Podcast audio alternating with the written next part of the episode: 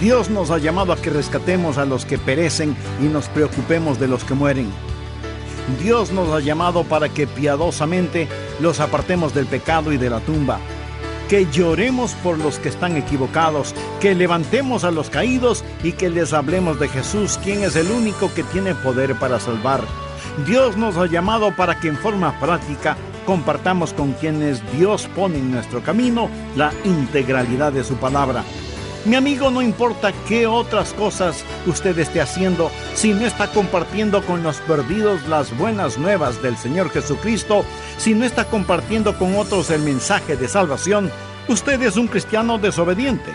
Por favor, escuche con mucha atención la segunda parte de nuestro estudio bíblico, la eficiencia de la obediencia será ricamente bendecido. Bienvenidos a El Amor que Vale, con el pastor, maestro y autor, Dr. Adrián Rogers, supliendo las necesidades de la gente con la verdad de la palabra de Dios, trayendo personas a Cristo, transformando vidas alrededor del mundo y ayudándole a usted a descubrir el poder del amor más grande, el amor que vale.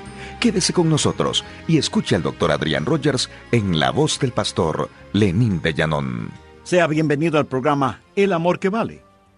En el programa anterior, al hablar de la obediencia, mencioné varios puntos fundamentales.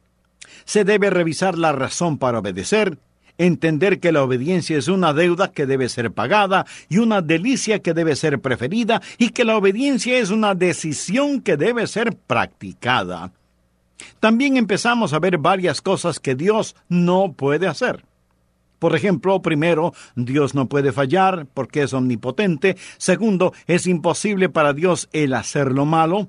Tercero, Dios no puede ser tentado. Cuarto, Dios no puede negarse a sí mismo. Quinto, Dios no puede ser injusto. Esa es la razón de la cruz. Por eso Pablo cuando escribe a los hermanos en Roma les dice, con la mira de manifestar en este tiempo su justicia, a fin de que Él sea el justo y el que justifica al que es de la fe de Jesús. ¿Lo ve? Hay cosas que son imposibles que Dios haga. Es imposible para Dios perdonar el pecado sin sacrificio. La razón por la cual Jesús murió en la cruz es para que Él pudiera ser tanto el justo como el justificador. Recuerda lo que Jesús dijo en el jardín de Getsemaní en su oración. Padre mío, si es posible, pasa de mí esta copa. Pero el silencio del cielo dijo, no.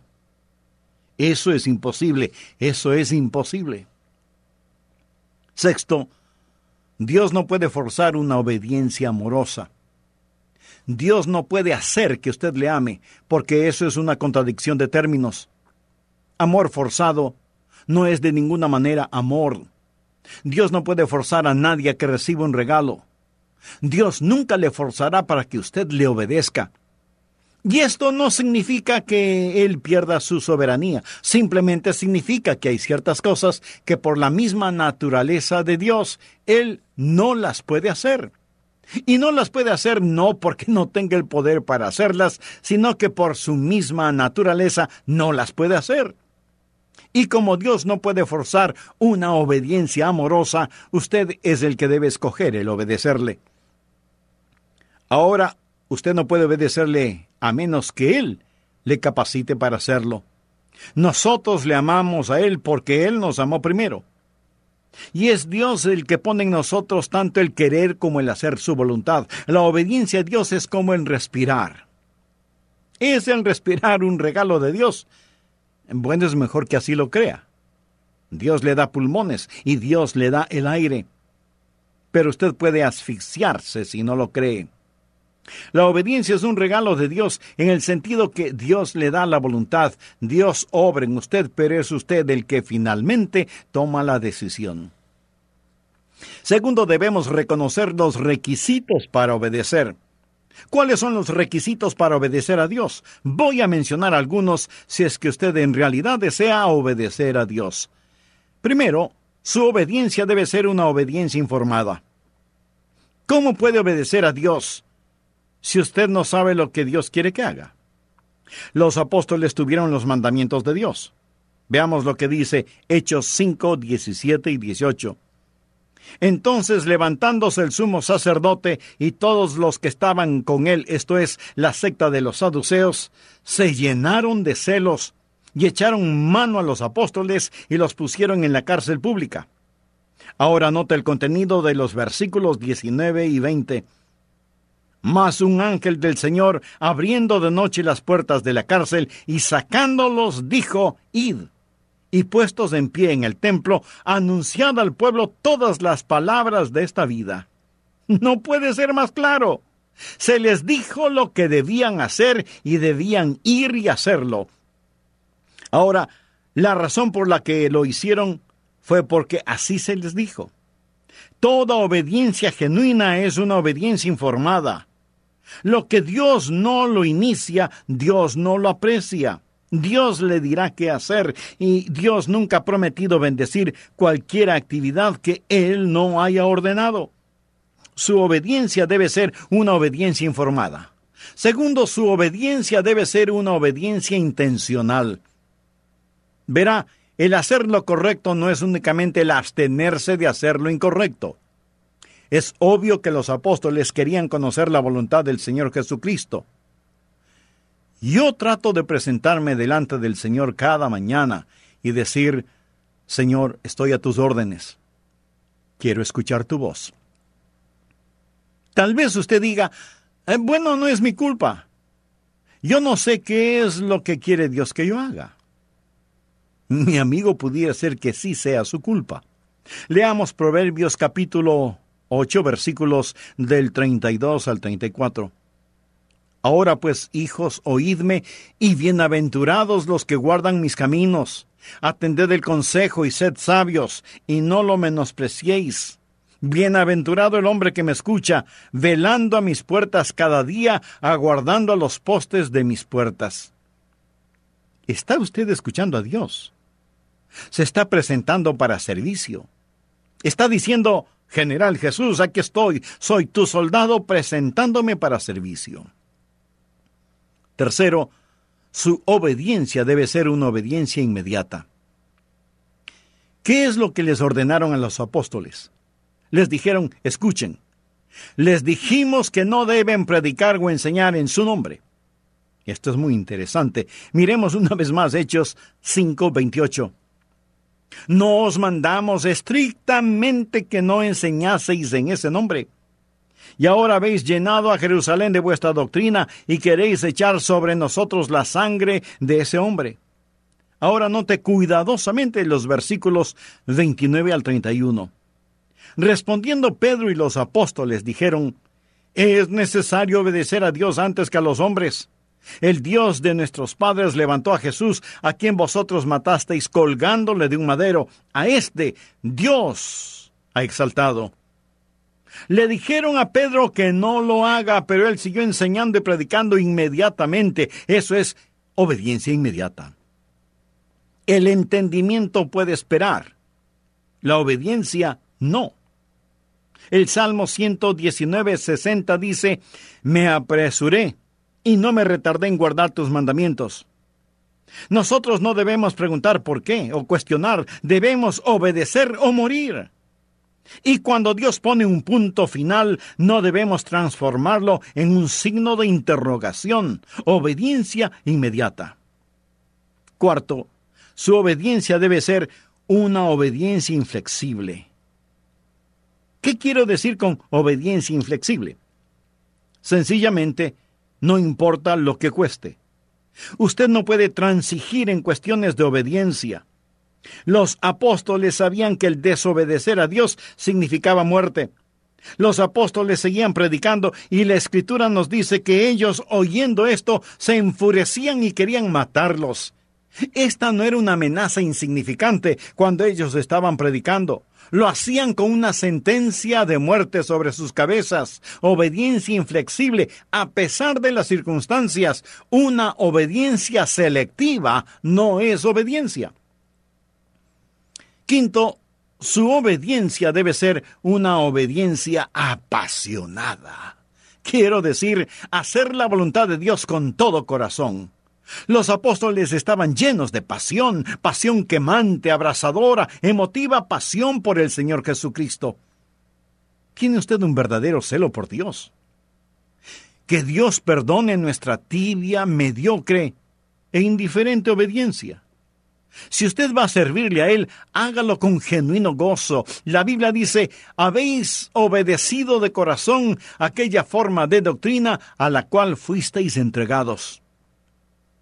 Tercero, las recompensas de la obediencia. Le voy a decir tres cosas que sucederán cuando usted comience a obedecer. Primero, el Espíritu será recibido. En Hechos 5:32, los apóstoles dijeron, y nosotros somos testigos suyos de estas cosas, y también el Espíritu Santo, el cual ha dado Dios a los que le obedecen. ¿Quiere usted poder espiritual en su vida? Amigo, Dios nunca da poder espiritual a los rebeldes. ¿Por qué debe Dios liberar el ungido poder del Espíritu Santo sobre su vida cuando usted no está viviendo en obediencia? Dios da el Espíritu Santo a aquellos que le obedecen y el Espíritu Santo está presente para que sea hecho su trabajo. Dios no puede confiar a algunas personas su poder espiritual. ¿Ha enseñado alguna vez a un joven a manejar un automóvil? Si lo ha hecho, seguramente intensificó su vida de oración y compró un mejor seguro de vida, ¿no es cierto? si usted ha enseñado a alguien a manejar un carro, Casi estoy seguro que una de las primeras cosas que usted habrá enseñado a su alumno es en dónde está el pedal del freno. ¿Verdad? Usted le enseñó en dónde estaba el freno antes de enseñarle en dónde estaba el acelerador. Suponga que uno de sus hijos, al que está enseñando, le dice, mira papá, yo no estoy interesado en los frenos. No estoy interesado en cómo detener este carro, solo quiero saber cómo hacerlo correr. en este punto usted seguramente guarda las llaves del carro en su bolsillo y dice simplemente, hijo, todavía no estás listo para manejarlo. Usted nunca conocerá la libertad en el espíritu hasta que no conozca la sujeción en el espíritu. Nunca sabrá el significado de ir hasta que sepa el significado de detenerse. Escuche, Dios da el Espíritu Santo a aquellos que le obedecen. Y aunque usted no sea un rebelde, ¿por qué Dios debería llenarlo con el Espíritu Santo? Supongamos que un hombre empuja su automóvil hasta una estación de servicio. Los parachoques están a punto de caerse, las llantas o ruedas están desinfladas, el tanque de la gasolina tiene un agujero, le falta el distribuidor y todos los faros de las luces están rotos. Sale un empleado de la estación de servicio y pregunta ¿En qué le puedo ayudar? Y usted contesta Llene el tanque de gasolina, por favor. El empleado mira el desastre que es su automóvil y con incredulidad le pregunta ¿Y para qué? Oh Dios, lléname con tu Santo Espíritu. Y Dios pregunta, ¿y para qué? ¿Para qué? ¿Por qué debo llenarte con mi Espíritu Santo? Dios da su Espíritu Santo a aquellos que le obedecen. Y si usted no tiene poder en su vida, permítame decirle que es porque usted está viviendo en desobediencia. Segundo, el gozo es alcanzado.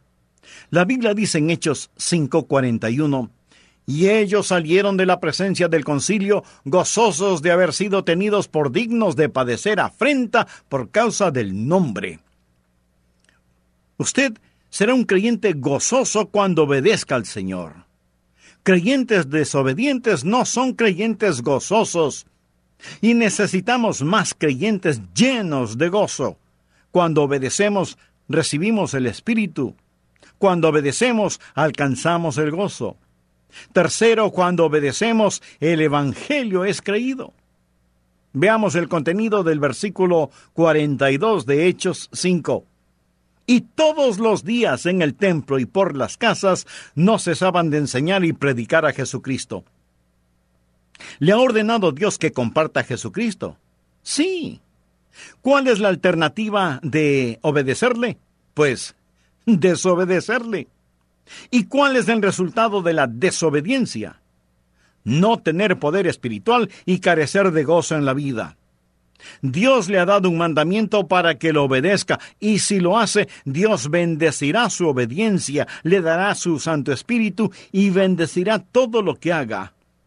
En Hechos 6.1 leemos, En aquellos días, como creciera el número de los discípulos. Escuche, cuando usted obedece a Dios, el Espíritu es recibido, el gozo es alcanzado y el Evangelio es creído. Hay suficientes personas que me están escuchando este mismo momento que pueden poner de cabeza la ciudad en donde viven por Jesucristo. Créalo. Si es que somos creyentes obedientes.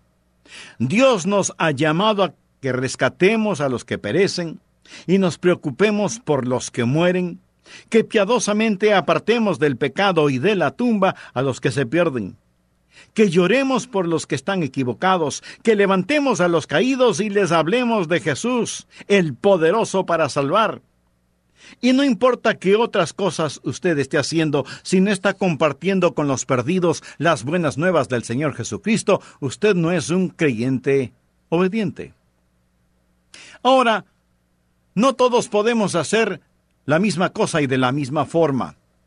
No todos podemos ser predicadores pero todos podemos ser alcanzadores. De alguna manera, de alguna forma, Dios quiere que su iglesia comparta a Jesucristo con la comunidad. Si otros ya lo están haciendo, muy bien. Nos gozamos de tener esa ayuda. Y ellos deberían tener la misma opinión.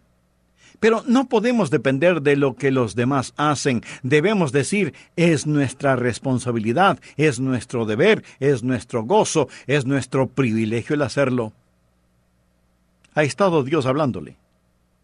Le ha estado diciendo a Dios que debe ser miembro de una iglesia cristiana evangélica activa. Le ha estado diciendo a Dios que debe hacer algo. Recuerde que el no hacer las cosas cuando debe hacerlas es un pecado. Le está diciendo a Dios que debe dar algo. Entonces, hágalo. No piense, algún día lo haré o algún día daré. Hágalo ahora, de ahora. ¿Hay alguna persona a la cual necesita hacer una restitución? Hágalo ahora. ¿Hay alguna persona a la cual necesita pedir perdón? Entonces, hágalo ahora. ¿Por qué no lo hace? Cualquiera que sea su razonamiento, recuerde que al que sabe hacer lo bueno y no lo hace le es pecado. ¿Hay algún punto en su vida de desobediencia a Dios? No olvide que la desobediencia es como la hechicería, la desobediencia es como la iniquidad, la desobediencia es como la idolatría. El problema no es el no levantar el periódico del piso, el problema es la rebelión contra Dios. Recuerde, Dios no está pintado en la pared. Hace años leí un relato que quiero compartirlo con usted ahora. Un padre y su hijo vivían juntos, su esposa y madre había fallecido, era una noche de invierno. El padre y el hijo estaban en la sala. El fuego de la chimenea estaba apagándose, por lo que el padre le dijo a su hijo, que ya era un jovencito, Hijo, eh, ¿podrías poner más leña en la chimenea? Sal afuera y trae unos cuantos leños para quemarlos. El hijo le respondió, eh, Papá, estoy ocupado haciendo algo. No puedo hacer lo que me pides. El padre le dijo, Hijo, escucha, yo soy tu papá. Tú estás viviendo en mi casa, debes respetarme y obedecerme.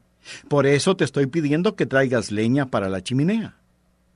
Y el hijo contesta, No lo voy a hacer, estoy ocupado, no lo haré. Hijo, está bien. Esta vez no te lo pido. Esta vez te lo ordeno. Sal afuera y trae más leña para la chimenea, y si no quieres obedecerme, tampoco puedes vivir en mi casa. Y el jovencito le contesta a su padre, así que así es la cosa, entonces no viviré más en esta casa, adiós. Y salió dando tremendo portazo. Salió hacia el frío invierno, abandonando la casa de su padre simplemente porque no quiso poner leña en la chimenea. Por muchos meses él estuvo ausente y comenzó a pensar y se dijo, soy un necio, un total y completo necio. Mi padre me ama, él haría cualquier cosa por mí, Él me pidió que hiciera una cosa tan simple y sin embargo en mi orgullo y arrogancia le dije que no y le di la espalda a mi propio padre. Desafié a mi padre. He sido un necio. Me pregunto si mi padre jamás podrá perdonarme. Y el joven regresó a la casa paterna. Golpeó la puerta. Cuando su padre lo vio, sus ojos se llenaron de lágrimas. Y el joven le dijo, Papá, fui un necio. Estaba lleno de arrogancia y orgullo y autosuficiencia. Siento que te hablé en la forma en que lo hice. Papá, ¿podrías encontrar un espacio en tu corazón para perdonarme y recibirme nuevamente en tu casa? El padre abrió sus brazos, como cualquier padre lo haría. Lo abrazó, lo besó y le dijo, Hijo mío, hijo mío, bienvenido a tu hogar. Y luego añadió, antes de que entres, trae leña para la chimenea. cuando se trata de la obediencia a Dios, no hay estatuto de limitación. Hay ciertas cosas sobre las cuales usted simplemente no puede decir las voy a pasar por alto. Confiar y obedecer. No hay ninguna otra manera de ser felices en Jesús que confiar y obedecer.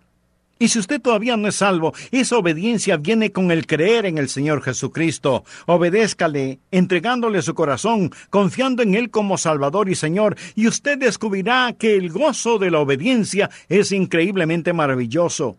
Es la clase de, vida que usted escogería vivir porque Él le ama de tal manera que nunca le pedirá que haga ninguna cosa que pueda causarle daño o causar daño a otra persona, porque sus mandamientos no son gravosos.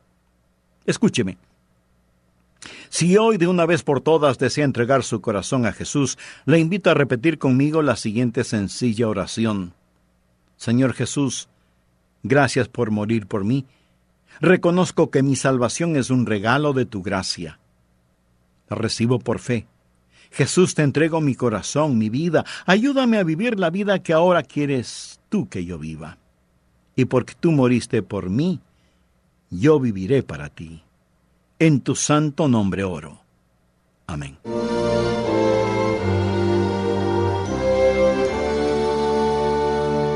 Estamos gozosos que sintonizó nuestro programa. Oramos para que este mensaje le haya bendecido y ayudado a comprender más que Jesucristo es verdaderamente el amor que vale.